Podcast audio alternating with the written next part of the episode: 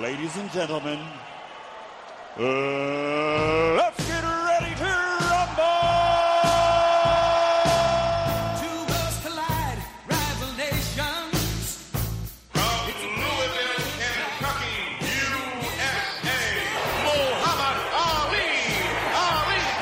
plaza de toros, la cubierta de Leganés, abarrotada de público, enfervorizada, volcada, con Javi Castillejo, campeón del mundo del peso super welter del Consejo. Bomba de Mayweather. Recto de derecha, que levanta estadio. Pacquiao que le tira uno más. Campo del Gas. Ahí estamos, como todos los viernes. Señor director García, ¿qué tal? Buenas noches. Muy buenas noches. ¿Qué tal está usted? Bien. ¿Está usted animado? Eh, sí, bueno, ¿por qué lo hice? ¿Por lo del Atlético? Sí, básicamente. Ah, no, yo lo veo... No, en cuanto a la persona como tal, no, No, porque sí. siempre está usted animado, por eso sí, le, por eso, porque es mejor estar animado que no estar animado. Efectivamente. No hay más duda. Es mejor... eh, Es una gran reflexión esa, No, ¿eh? es mejor reír que llorar. Es mejor estar contento que estar triste. Pues es que eso no tiene duda. Hay cosas... es- en cambio, lo del Atleti de eso, estoy... Lo veo difícil el paso. Y todavía más difícil lo del Atleti Bilbao. O sea, el llegar a esos dos partidos, porque le veo como que han llegado... Como cuando corres que faltan 80 metros y no acaba nunca de llegar. Esos, ya es- estás, los pulmones, tienes como carbón al respirar. que no Y entonces veo que es un poco ridículo que no saca a la gente joven que ha fichado. Dice, pues si tienes gente que está ya experimentada, como Riquelme, como Barrios, ese chico de 18 años que, como decía yo el otro día con Juanma González, joder, se supone que un- una dirección técnica de un equipo, cuando paga veintitantos millones por un jugador, la ha visto muchas veces, sabe si es rápido, si no nos viene bien a nosotros, si es un tipo luchador, si... Entonces, cuando lo fichas... ¿Cómo no va a estar para jugar eh, este chaval? Por lo menos ante el Almería. Vermeeren, si no juega ante el Almería, que es el colista, dice, pues olvídate que no vas a volver. 27 millones. Hola Jaime, ¿qué tal? ¿Qué buenas tal? noches. Muy buenas, Tú, muy Jaime, buenas. como estás viéndolas venir para el jueves que viene, dices, ah, Eh, que se cansen, que se Fíjate lo que te cansen, digo, que sinceramente, cansen. porque aquí estamos hablando con, Claro. con absoluta sinceridad. Yo Claro. veo más factible que el Atleti de Madrid pueda, no me impresionó tanto el Inter de Milán, y veo más difícil que remonte en Bilbao. Pues yo lo veo al revés que tú. Y se lo he dicho antes al director, pero, Yo pero no. escucha, el, el- el componente físico, el componente físico que yo creo que estoy 100% de acuerdo con lo que dice el director, o sea, yo otro día escuchaba también a Gonzalo Miró que comentaba que había algunos jugadores que llegan muy justos, que se les ve justos, y precisamente el equipo que te obliga a correr desde el minuto 1 al No, y la presión que 97, te la presión que meter. te, que te tiene es el Atleti de Bilbao. O sea, es, y es lo más incómodo que te puedes encontrar para un partido que tú tienes que remontar. Otra cosa, di que es 0-1, que no, no, o sea, es que, que hay que tener una cierta tranquilidad también, que tampoco, los- o sea, que no son barbaridades, pero me parece más complicado lo de Bilbao, fíjate lo que te digo. ¿eh? Pues a mí me parece que es más factible para el Atleti Madrid remontar el partido en San Mamés Y que ya como no valen lo- lo de los goles, con... Como ya no valen lo de los goles, también se equilibra mucho. Yo creo que la condición competitiva del Inter es tan brutal que sin ser un equipo brillante, porque tú ves al Inter y no, te, no te- no te maravilla, Pero es mejor que el Atleti. pero... Ejemplo, que es de Atleti, porque por ejemplo Antoine Grisman y tal está, y es el jugador más diferencial. O sea, Sí, cuando pero ¿cómo está Griezmann? Pues está un 50%. No creo ni que juegue. No sé si jugará o no, pero desde luego si juega, juega limitado. O sea, porque, porque, bueno, no sé.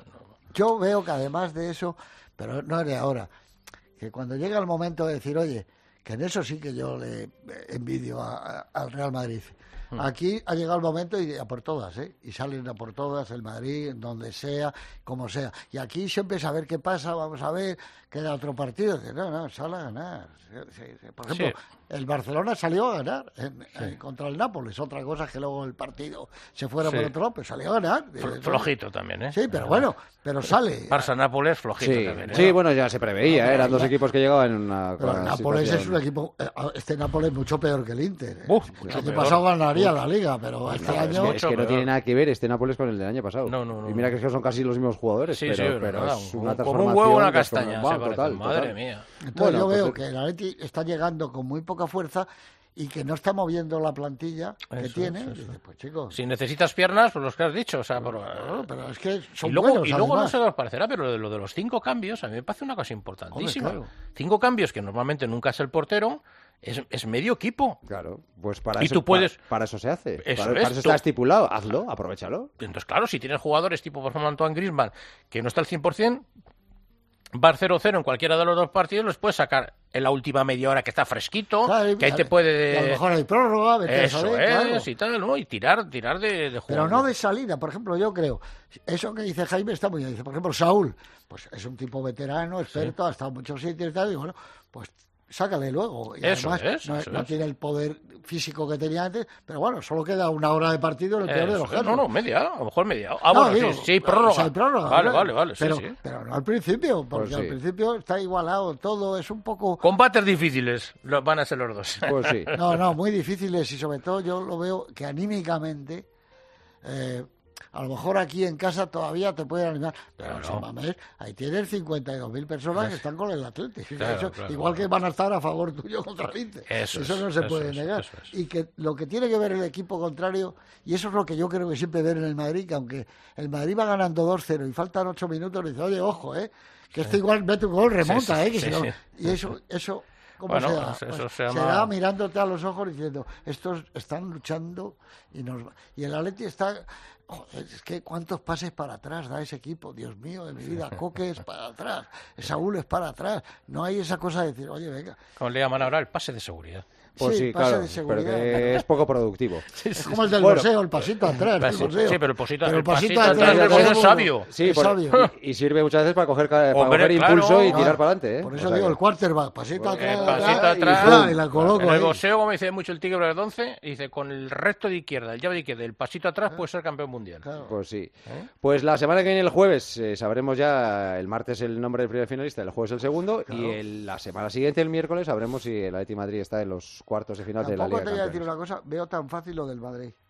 Porque si tú miras fríamente, eh, ese equipo tuvo, sin exagerar, ocho ocasiones de gol de verdad. Ocho, ¿eh? El portero pudo sacar un par de goles. Le anularon un gol. Lo cual el Madrid tiró dos veces a puerta y dice, a ver si vamos a hacerla y le va Pero a pasar. le, le falta, no tiene entidad Bueno, para- pero acuérdate para que eso mismo se decía cuando el Ajax ganó el Madrid 1-2 allí. Y tal, llegó el Ajax aquí y dijo, Sí, pero a mí más me da la sensación de que es un partido Sí. de los que en el minuto 8 el Leipzig va a marcar el 0-1 y dice, ¡uh, ya verás tú! Y, eh, y Y luego, monto ¡pim, pam, pum! Pues toma la gustó esa- sí, ¿Cómo A se por llama otra. ese, ese que tiene dos M's? Y pasa el Madrid. ¿Cómo se llama ese? Ese era bueno. Uno ¿Quién? del Leipzig.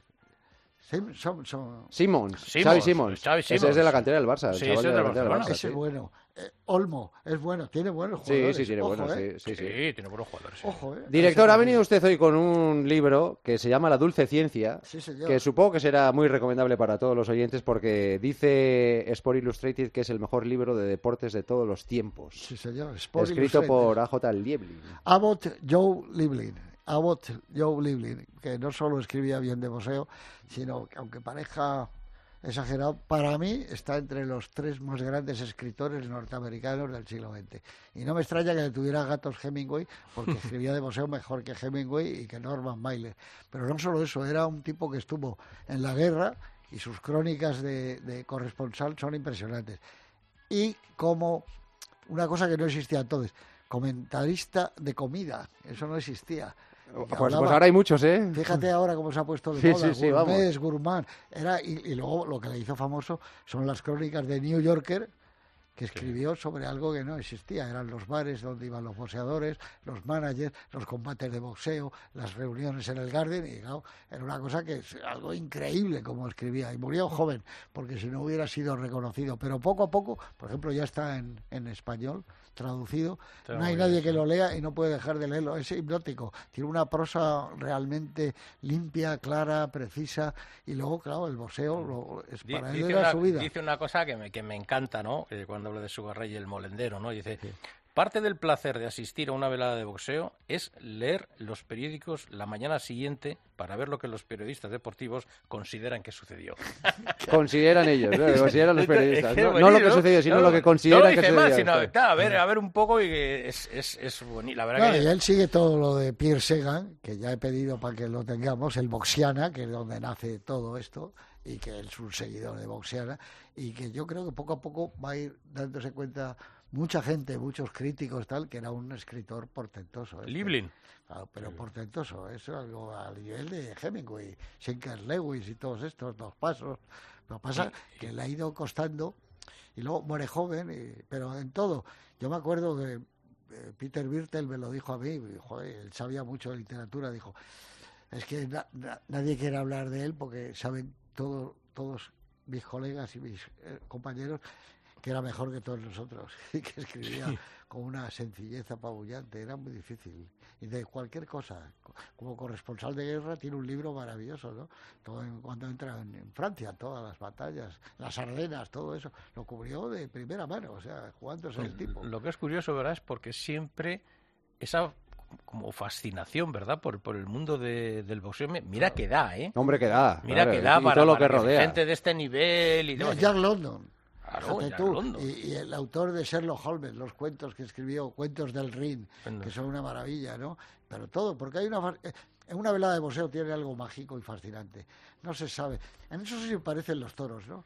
No se Mm. sabe cómo va a salir la corrida ni cómo va a salir la velada. Pero de repente empiezas a ver la gente, el lugar eh, es especial. Por eso las veladas de boxeo en las plazas de toros son maravillosas también. tiene algo, joder, que te juegas la vida en una pelea. También, tiene, claro. tiene algo de eso y aquí con la particularidad encima que no es, es- no es un hombre con un animal. No. Sí, es que, son dos historias, dos eh, deportistas que muchas veces representan a sus países, que tienen Claro. que lo que ellos no ellos no lo pretenden. Ellos lo que quieren es eh, la gloria de ser campeones del mundo o de, de Europa o, o de lo que fueran, pero detrás de ellos hay como una legión de, de- de seguidores, no digamos nada, de los grandes combates The Fight. eh, de fight, la lucha. la lucha. Eso está desde que el mundo es mundo. Eso desde que es. empezó está la lucha. Lo que pasa que el boxeo, y luego gracias al marqués de Queensberry, se hizo como digamos un espectáculo respetuoso con el rival. Ya no era aquello que duraban 20, Sí, 30, 40 exacto, asaltos. sí, sí, sí, Tenía que meter las manos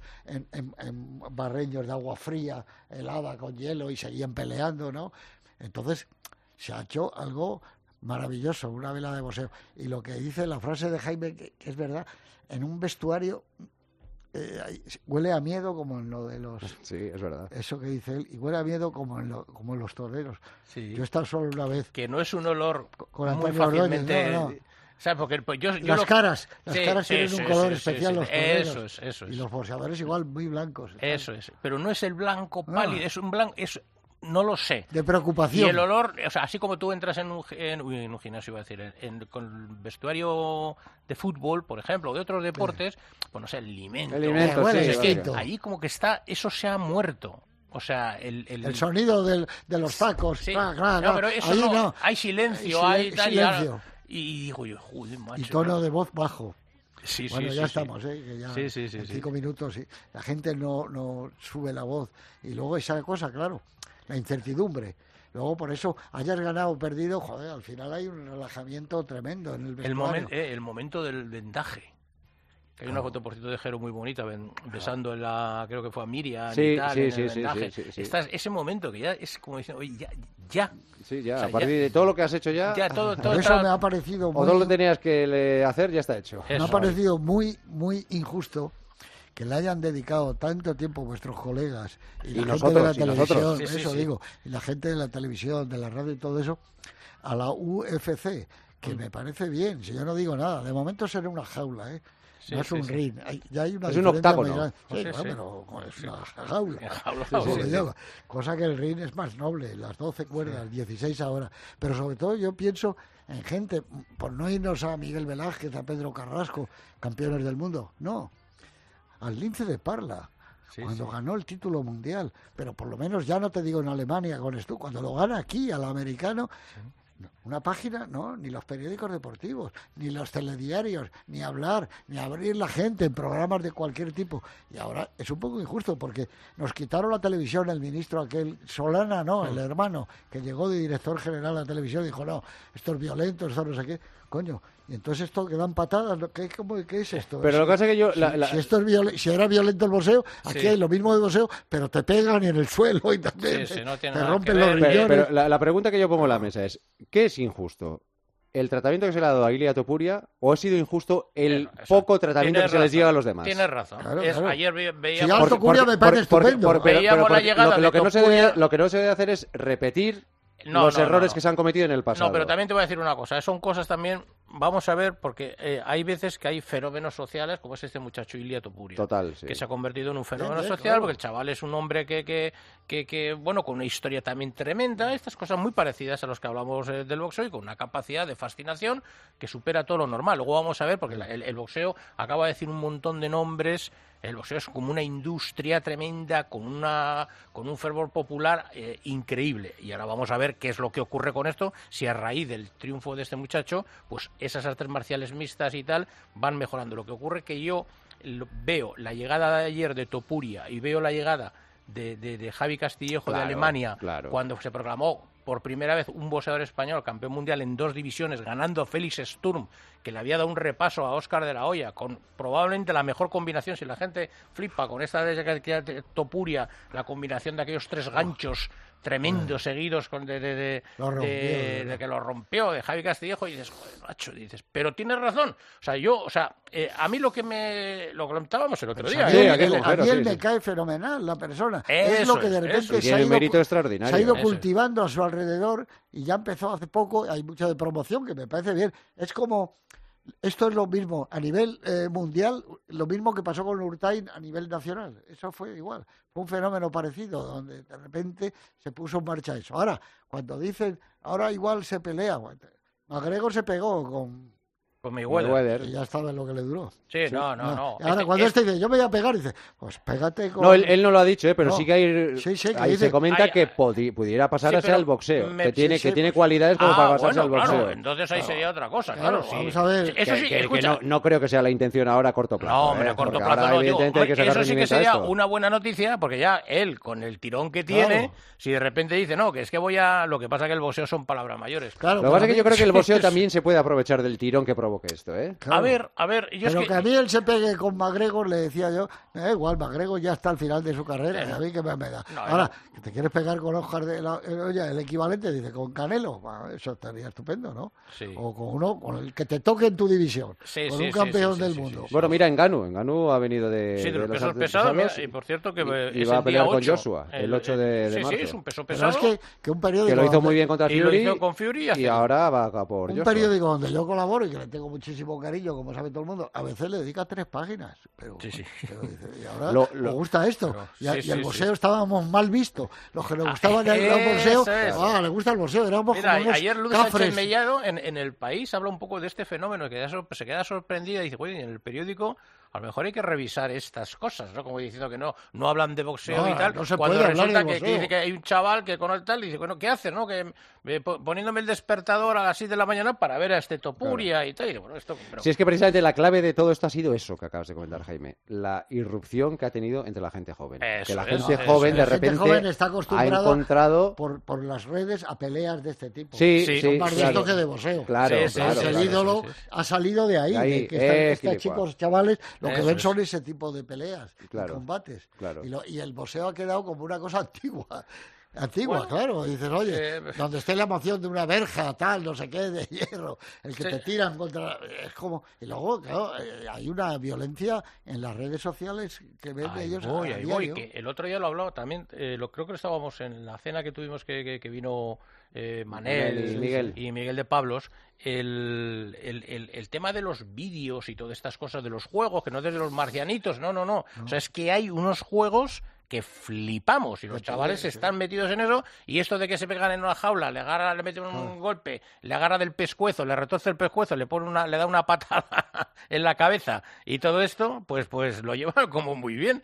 Pero bueno, vamos a ver lo que pasa. Bueno, pues vamos a ver lo que pasa. Bueno, Jaime, que tenemos eh, boxeo mañana, ¿no? Sí, mañana, además a la una, ¿eh? Ojo, ¿eh? Una de la madrugada. hora. Eh, pelea un buen eh, un buen nombre, Edgar Luis Berlanga, el, el invicto. Yo le sigo la carrera desde que vi que se va como. Sí, digo, además sí. es Edgar Luis- Berlanga, pero luego cuando vi el nombre digo Edgar Luis. Edgar Edgar Luis, Luis Berlanga. Berlanga, Luis se llama y tal. El, el que fue, se hizo muy famoso por ganar sus primeros 14 kills de combates por KO en el primer asalto, que es otro de los candidatos. Se hablaba de que iba a pelear contra Diego Pacheco en caso de. Pelea con un irlandés, Mac- McCrory, que está invicto también, y eso es mañana en Dazón, a partir de la una y sobre todo, Pero el combate bueno será a las 3 o por ahí, ¿no? quizás un poquito más tarde. Eh. Pero no mucho más. Eh, no Empezamos mucho a la una y sobre todo hay un boxeador que me tiene absolutamente eh, Obnubilado. tremendo, de Matanzas, Cuba, oro, oro olímpico, Andy Cruz.